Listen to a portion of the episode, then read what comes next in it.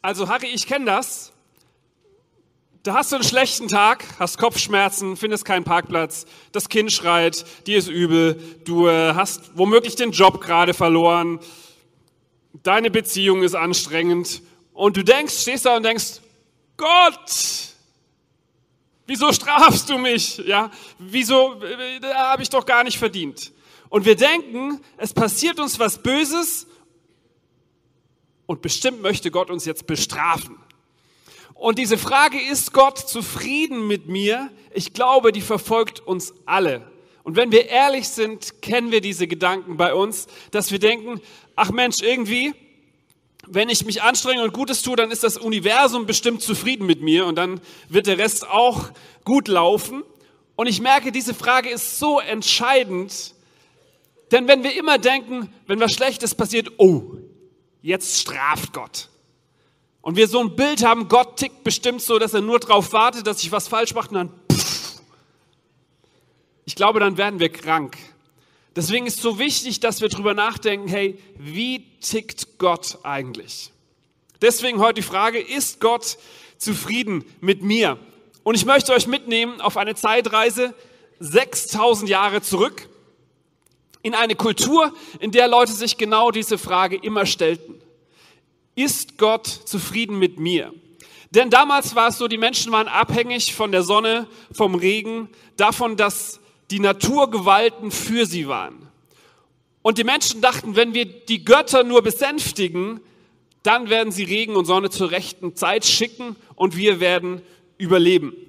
Und damals war es so, wenn es, wenn es dann schlecht lief, wenn es keinen Regen oder keine Sonne gab, die Ernte schlecht war, dann haben Menschen angefangen, den Göttern Opfer zu bringen, um sie gut zu stimmen.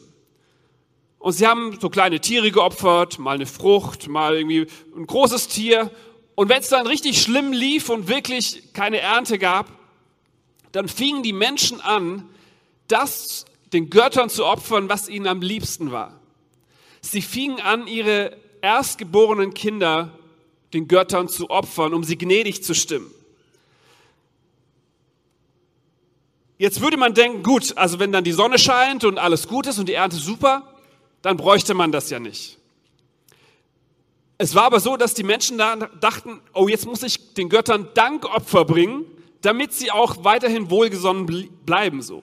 Und so war egal was war, die Menschen lebten immer in einer ständigen Angst, dass die Götter vielleicht böse sein konnten und haben immer geopfert. Und ich merke, diese Angst verfolgt uns heute noch. Die Angst, dass Gott vielleicht nicht ganz zufrieden mit mir ist. Und wenn was Böses passiert, dann hat, straft Gott mich bestimmt.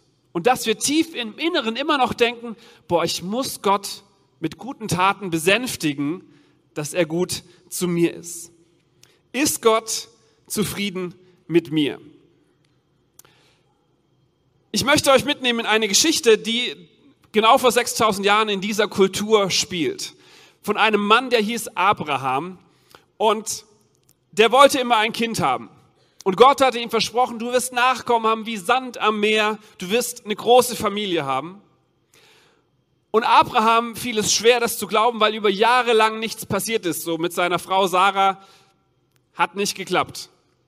Und irgendwann wird er ungeduldig und ähm, schwängert seine Haushälterin und denkt, okay, jetzt habe ich irgendwie da ein Kind.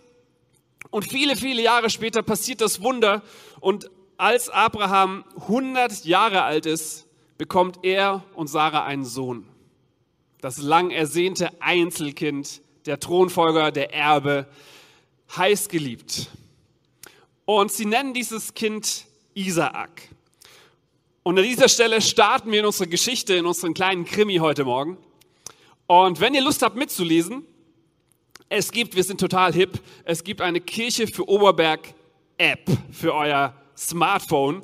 Und auf dieser App gibt es einen Link zu Bible App und da könnt ihr alle Texte mitlesen. Wenn ihr bei Veranstaltungen Gummersbach eingebt, kommt Kirche für Oberberg, habt ihr alle Texte. Wenn ihr nächste Woche nochmal nachlesen wollt, da findet ihr alle Texte und alle Predigtpunkte, um die es ging. 1. Mose 22. Seid ihr bereit für den Krimi? Hier vorne ist jemand bereit, das ist super. Vers 1. Einige Zeit später stellte Gott Abraham auf die Probe. Abraham rief er. Ja, Herr. Gehe mit deinem einzigen Sohn, den du so sehr liebst, in die Gegend von Moria. Dort zeige ich dir einen Berg. Auf ihm sollst du deinen Sohn Isaak töten und als Opfer für mich verbrennen. Autsch. Nimm deinen Sohn, den einzigen, den du liebst. Am nächsten Morgen stand Abraham früh auf und er spaltete Holz für das Opferfeuer. Dann belud er seinen Esel, nahm seinen Sohn Isaak und zwei seiner Knechte mit. Gemeinsam zogen sie los zu dem Gebirge, das Gott genannt hatte. Nach drei Tagesreisen war es in der Ferne zu sehen. Ich finde das so spannend. Isaac, äh, Abraham geht los und er stellt keine Fragen. Oh, er stellt keine Fragen, sondern er geht in Holzschuppen und spaltet ein bisschen Holz. Er belädt den Esel und er weiß genau, was zu tun ist, weil er aus dieser Kultur kommt und er denkt, gut, mein Gott ist genauso, jetzt muss ich meinen Sohn opfern. Und er geht los und packt den Esel, holt sich ein Messer aus der Küche, ähm, Feuer. Feuer nimmt er auch mit, denn das braucht er. Und er geht los zu diesem Berg, von dem Gott spricht, dem Berg Moria. Und das waren ungefähr 85 Kilometer, drei Tagesreisen. Und mit seinem Esel und den zwei Knechten und seinem Sohn macht er diesen langen Weg 85 Kilometer. Und als er in der Ferne diesen Berg sieht, da passiert Folgendes. Beziehungsweise, ich habe mich gefragt, wieso, also wieso muss Abraham drei Tage zu einem Berg reisen, irgendwo in der Ferne? Ey, er könnte den auch zu Hause opfern, seinen Sohn. Da muss er doch nicht drei Tage reisen. Aber behalte diesen Gedanken mal im Kopf, denn es war nicht zufällig Berg Moria. Kommen wir später darauf zurück. Das war ein lang ausgeheckter Plan Gottes. Jetzt kommt er zu diesem Berg in der Ferne mit seinem Sohn. Ich brauche mal einen Sohn Isaac. Wer möchte Isaac sein? Du möchtest Isaac sein. Komm zu mir, sehr gut. Also, ich habe so ein bisschen studiert. Man sagt, Isaac war so ein junger Erwachsener, ungefähr 20 Jahre alt. Wie alt bist du? 20. Ha, passt wunderbar. Du bist jetzt Isaac, okay? Und die Bibel sagt ja, du trägst das Holz und das Messer und das Feuer. So. Und wir machen uns jetzt auf diese Reise zu diesem Berg. Drei Tage lang gehen wir nebeneinander her. Und ich versuche mir das vorzustellen, diese Geschichte. Da laufen die nebeneinander her und du warst ja nicht dumm. Also Isaac war ja, wenn du 20 bist, kann man, kann man ja schon selber denken. Ähm, der Sohn war ja nicht dumm, er kannte die Kultur und er wusste genau, was da jetzt passiert. Ja. Sie, sie machen sich mit Feuerholz auf den Weg. Und Isaak stellt eine Frage.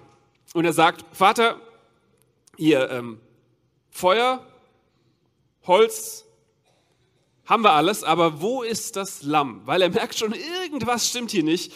Und die Spannung lag in der Luft, weil er schon dachte, hm, komisch, da fehlt was. Äh, wir lesen mal den Vers, um den es da geht. Feuer und Holz haben wir. Ähm, beziehungsweise noch ein Vers zurück, Vers 6 nochmal ganz kurz. Ähm, Abraham legte das Holz für das Brandopfer Isaac auf die Schultern. Er nahm es, das Messer und die Schale und das Feuer. Gemeinsam bestiegen sie den Berg. Beziehungsweise vorher in Vers 5 sagt er zu seinen, äh, zu seinen Knechten, hier, ihr bleibt hier, passt auf den Esel auf, dass den keiner klaut. Der Junge und ich, wir gehen auf den Berg, um Gott anzubeten. Wir sind bald wieder zurück. Also an dieser Stelle spätestens denkt man, irgendwas stimmt nicht in dieser Geschichte, denn er sagt, wir sind bald wieder zurück. Hä? Ich dachte, er sollte ihn opfern, dann kommt er nicht mit ihm wieder zurück. Also hier merken wir schon, aha, Abraham hat schon so eine Ahnung, dass sein Gott vielleicht anders ist. Und wir gehen jetzt mal zusammen zu diesem Berg Moria. Und das war die erste Stelle, wo man denkt, oh, irgendwas in dieser Geschichte äh, ist komisch. Und sie gehen los, der Isaak trägt das Holz und das Messer und das Feuer und sie kommen zu diesem Berg Moria. Und, und Abraham antwortet seinem Sohn, der sagt, hey, wo ist das Feuer und das Holz? Und er sagt, äh, Vers 8, Gott wird schon dafür sorgen, mein Sohn. Und schweigend ging sie weiter. Also auch hier nochmal ein kleiner Hint, dass irgendwas in dieser Geschichte anders ist, weil er sagt, Gott wird schon dafür sorgen. Er hatte schon so eine Ahnung, dass sein Gott vielleicht anders ist wie die anderen Götter in seiner Gesellschaft. Dann Vers 9. Als sie die Stelle erreichten, die Gott angegeben hatte, errichtete Abraham aus den Steinen einen Altar, schichtete das Brandholz auf. Er fesselte Isaak, legte ihn oben auf den Holzstoß. Komm, wir machen das mal zusammen. Komm mal mit zum Altar. Ich habe extra hier so ein Altar für dich aufgebaut. So, bisschen Feuerholz, vielen Dank. Vielleicht kannst du dich schon mal so auf den Altar legen, das wäre super. Ja, genau, ein bisschen Feuerholz noch dazu. So, ups. Ist das bequem? So, sehr gut. Also, ihr müsst euch diese Geschichte immer so in eurem Kopfkino vorstellen, was da passiert. Jetzt liegt der Isaak gefesselt auf diesem Altar, Holz ist alles schon da. Abraham hat so ein fette, fettes Messer in der Hand und holt holt aus. Hm. Ich finde die Bibel so spannend. Es ist quasi so ein Krimi, bei dem man wissen möchte, oh, was passiert als nächstes. Ich verrate es aber noch nicht, denn der Spannungsbogen muss noch ein bisschen aufrecht bleiben. Zuerst habe ich eine schlechte und eine gute Nachricht für euch. Welche wollt ihr zuerst? Du möchtest die schlechte Nachricht zuerst? Also, die schlechte Nachricht zuerst. Die schlechte Nachricht ist, dass dieses Prinzip die Wahrheit ist. Dass dieses Prinzip, dass wir Dinge falsch machen, wissen wir alle. Wir sind alle nicht perfekt. Und dass eigentlich wir für die Dinge, die wir falsch machen, müssten wir eigentlich Opfer bringen, müssten wir eigentlich Gott wieder gut stimmen für das, was wir falsch gemacht haben. Das Prinzip, das wir in dieser Geschichte finden, ist eigentlich richtig, denn es ist richtig, Gott Gott ist böse, wenn wir nicht das tun, was sein Wort verlangt. Gott ist heilig und Gott könnte zu Recht sauer sein, wenn wir Dinge falsch machen. Und Römer 6 sagt, der Lohn, den die Sünde zahlt, ist der Tod. Die schlechte Nachricht ist, dass dieses Prinzip eigentlich richtig ist. Wir machen was falsch, wir müssen Gott wieder gut stimmen. Aber, und jetzt kommt die beste Nachricht dieser Welt, nämlich die gute Nachricht. Die gute Nachricht ist, die Geschichte ist nicht zu Ende und dieser Bibelvers auch nicht, denn er sagt, der Lohn, den die Sünde zahlt, ist der Tod. Und dann geht es aber weiter. Gott schenkt uns in der Gemeinschaft mit Jesus Christus, unserem Herrn, aber ewiges Leben. Das muss man ein bisschen erklären, das ist so ein bisschen Bibeldeutsch. Die schlechte Nachricht, eigentlich müsste dieses Prinzip funktionieren. Die gute Nachricht ist, Gott durchbricht das System. Gott ist anders wie die anderen Götter. Und ähm, nochmal zurück zu dieser Geschichte, denn ich glaube, bei dieser Geschichte kann man dieses Prinzip am schönsten erkennen und sehen. Da ist Abraham, holt mit dem Messer aus und ist dabei, dieses Opfer zu bringen, das Gott von ihm verlangt. Und dann äh, in Vers 11 da griff er nach dem Messer, um seinen Sohn zu töten. Abraham, Abraham, rief da der Engel des Herrn vom Himmel. Ja, Herr, leg das Messer beiseite und tu dem Jungen nichts. Denn jetzt weiß ich, dass du Gott gehorsam bist. Du hättest deinen einzigen Sohn nicht verschont, sondern ihn für mich geopfert.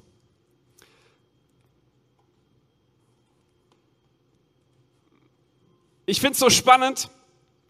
Dieser Gott, dem Abraham da dient, der scheint anders zu sein. Ein Gott, der nicht Opfer fordert, sondern ein Gott, der Opfer gibt. Und das sehen wir jetzt in den nächsten Versen. Vers 13. Plötzlich entdeckte Abraham einen Schafbock, der sich mit den Hörnern im Dickicht verfangen hatte. Ich habe mal Schafbock. Ähm, plötzlich entdeckte er einen Schafbock. Er tötete das Tier und opferte es wichtiges Wort, anstelle seines Sohnes auf dem Altar. Den Ort nannte er der Herr versorgt. Noch heute sagt man darum, auf dem Herrn des Herrn, auf dem Berg des Herrn ist vorgesorgt. So, vielen Dank, Isaac. Äh, du hast deine Rolle wunderbar gespielt. Kleiner Applaus für dich. Isaac ist frei und stattdessen wird der Schafbock geopfert. Gott sagt, ich bin kein Gott, der ein Opfer von dir fordert, sondern ich bin ein Gott, der das Opfer selber erbringt. Ich bin keiner, der von dir etwas fordert, sondern ich bin einer, der etwas gibt, einer, der segnet, der dir Gutes tut. Wenn man die Geschichte weiterliest mit Abraham, dann sagt Gott anschließend, was er alles Gutes tun möchte für Abraham. Und ich finde, die, die Frage ist hier so schön beantwortet, ist Gott zufrieden mit mir? Ja, ist er. Nicht, weil ich so toll bin und was Tolles geleistet oder geopfert habe, sondern weil Gott selbst das Opfer erbringt. Und deswegen nennt Abraham den Berg Jahwe Jahre, was so viel heißt, der Herr wird sorgen, er sieht mich, er sieht mein Bedürfnis, er sieht meine Verzweiflung. Gott sorgt für mich. Ich muss gestehen, ich habe diese Geschichte oft gelesen und ich habe sie nicht wirklich kapiert. Ich dachte immer, es geht in dieser Geschichte um Gehorsam und Gott prüft unser Herz. Und irgendwie dachte ich, boah, wenn Gott so ein grausamer Gott ist, der Kinderopfer von uns, der von mir verlangt, dass ich meine Familie opfere, dass er über allem, boah, diesen Gott, diesen Gott könnte ich nicht lieben. Und ich war so froh, als ich in dieser Geschichte entdeckt habe, dass es eigentlich die Geschichte genau das Gegenteil aussagt. Diese Geschichte möchte uns ein Bild von Gott zeigen, wo Gott sagt, ich bin so anders wie die anderen Götter, ich bin das genaue Gegenteil. Ich würde niemals von dir fordern, dass du ein Kind oder irgendwas anderes für mich opferst, sondern ich bin ein Gott, ich bringe etwas für dich, ich beschenke dich und ich fordere nichts von dir. Manchmal ist es so, man muss einen Schritt zurückgehen, um das ganze Bild zu sehen. Die Kathleen malt hier schon die ganze Zeit ein etwas auf diese Leinwand, was ich nicht so recht erkennen kann, was es ist. Irgendwie schwarz mit weiß, ein großes Loch. Und manchmal muss man einen Schritt zurückgehen, um, um die ganze Geschichte zu sehen, um das ganze Bild zu sehen. Und die Bibel ist ja in das Neue und das Alte Testament aufgeteilt. Und immer wieder kommt im Alten Testament, kann man schon entdecken, was Gott im Neuen tun möchte. Ist wie so, wie so Schatten, die voraus zeigen auf, auf das, was kommen wird. Und ich finde es so spannend, hier in äh, Vers 13 wird etwas vorgestellt, das wir im Neuen Testament wiederfinden. Wir lesen nochmal kurz den letzten Vers. Da entdeckt er den Schafbock, der sich verfangen hat. Er tötet das Tier und opfert es, jetzt kommt wichtiges, wichtiger wichtiges Wort, anstelle seines Sohnes. Abraham opfert das Tier anstelle seines Sohnes. Und dieses Prinzip finden wir im Neuen Testament wieder. Gott, so sagt die Bibel, schickt seinen einzigen Sohn auf diese Welt, um ihn für uns zu geben. Ich lese mal vor, Johannes 3, Vers 16. Denn Gott hat die Menschen so sehr geliebt, dass er seinen einzigen Sohn für sie hergab. Seinen einzigen Sohn für sie hergab. Jeder, der an ihn glaubt, wird nicht zugrunde gehen, sondern er wird das ewige Leben haben. Versteht ihr, Gott ist so anders. Er tickt so anders. Gott ist zufrieden mit dir, nicht weil du dich angestrengt hast, sondern weil er ein Opfer für dich gebracht hat. Seinen einzigen Sohn für dich, für das, was du falsch gemacht hast, in diese Welt geschickt hat, um dafür zu bezahlen. So, eigentlich müsste ich auf diesem Altar liegen, eigentlich müsste ich Gott gnädig stimmen, aber Gott hat das Opfer gebracht an meiner Stelle. Und ich habe es vorher schon angesprochen, ich finde es so spannend, warum Abraham ausgerechnet zu diesem Berg Moria laufen musste. 85 Kilometer, um da das Opfer zu bringen. Und ich habe studiert und geguckt, wo kommt dieser Berg nochmal noch mal vor im, im Neuen Testament beziehungsweise an anderen Stellen. Und ihr werdet es nicht glauben. Salomo baut den Tempel Gottes auf einem Berg. Und es ist kein anderer Berg wie der Berg Moria. Im Neuen Testament taucht ein Hügel auf, der heißt Golgatha. Und ihr werdet nicht raten, wo er liegt. Ganz in der Nähe des Berges Moria. Gott erzählt eine Geschichte von vorn bis hinten und er sagt, du musst nicht länger Opfer bringen, sondern ich habe es gebracht. An deiner Stelle habe ich für das bezahlt, was du falsch gemacht hast. Und Kolosser 2, Vers 14 sagt, Gott hat den Schuldschein, der uns mit seinen Forderungen so schwer belastete, er hat ihn für ungültig erklärt. Ja, er hat ihn zusammen mit Jesus ans Kreuz genagelt und damit auf ewig vernichtet. Ich finde diese Parallele in dieser Geschichte so stark, dass Gott seinen einzigen Sohn schickt und gibt, opfert damit ich frei sein kann. Und ich gehe einen Schritt von dieser Geschichte im Alten Testament zurück, von Abraham und seinem Sohn. Und auf einmal wird mein, mein Bild ein ganz anderes. Ich, ich gucke auf dieses Bild, was die Kathleen da malt, und ich verstehe es nicht. Ich denke, was ist da los? Und ich gehe einen Schritt zurück und manchmal drehen sich die Dinge in unserem Kopf und auf einmal sehen wir etwas ganz Neues, was wir vorher noch nicht gesehen haben und merken, es war schon die ganze Zeit da. Yes.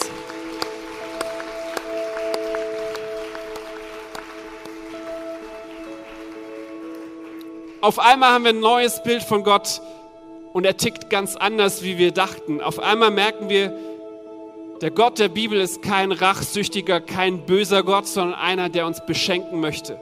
Einer, der dich beschenken möchte. Und die Frage heute Morgen, ist Gott zufrieden mit mir? Ja, er ist 100% zufrieden mit dir, weil er für alles, was du falsch gemacht hast, bezahlt hat. Ich lese das nochmal. Er hat den Schuldschein, der uns mit den Forderungen belastet hat, vernichtet und hat uns stattdessen einen Gutschein gegeben. Er spricht uns frei. Er spricht dich frei. Und ich habe überlegt, wie kann ich das für uns heutzutage verdeutlichen, damit wir es verstehen. Und dieses Prinzip von, von Schuldschein und Gutschein, das verstehe ich ganz gut. Und ich habe euch Gutscheine mitgebracht von der Landbäckerei Sommer im Forum nebenan für eine Tasse Kaffee. Und beim Gutschein ist es ja so, der hilft mir nichts, wenn ich ihn in der Tasche habe und nie einlöse, sondern ein Gutschein muss ich einlösen und dann bekomme ich etwas dafür. Und die Bibel sagt, dieses Angebot Gottes steht für jeden Menschen bereit, dass er ihm seine Schuld vergibt. Das ist ein Gutschein, den kann jeder haben, aber du musst diesen Gutschein nehmen und ihn einlösen. Du musst sagen, ja, ich, ich will das für mich in Anspruch nehmen, dass Gott mir vergibt und dass ich in einer Beziehung mit ihm sein kann. Deswegen wollen wir jetzt zusammen ein Lied singen, das lustigerweise, passenderweise O come to the altar heißt. Komm zu den offenen Armen Gottes, der dich empfängt, der auf dich wartet. Und wir möchten euch anbieten, dass wir euch gerne so einen Gutschein schenken würden für eine Tasse Kaffee. Und wenn du nächste Woche ihn dann einlöst oder irgendwann zur Landbäckerei gehst und sagst, ich hätte gerne einen Kaffee, kannst du dich daran erinnern, dass Gott dir einen Gutschein geschenkt hat. Kannst du darüber nachdenken.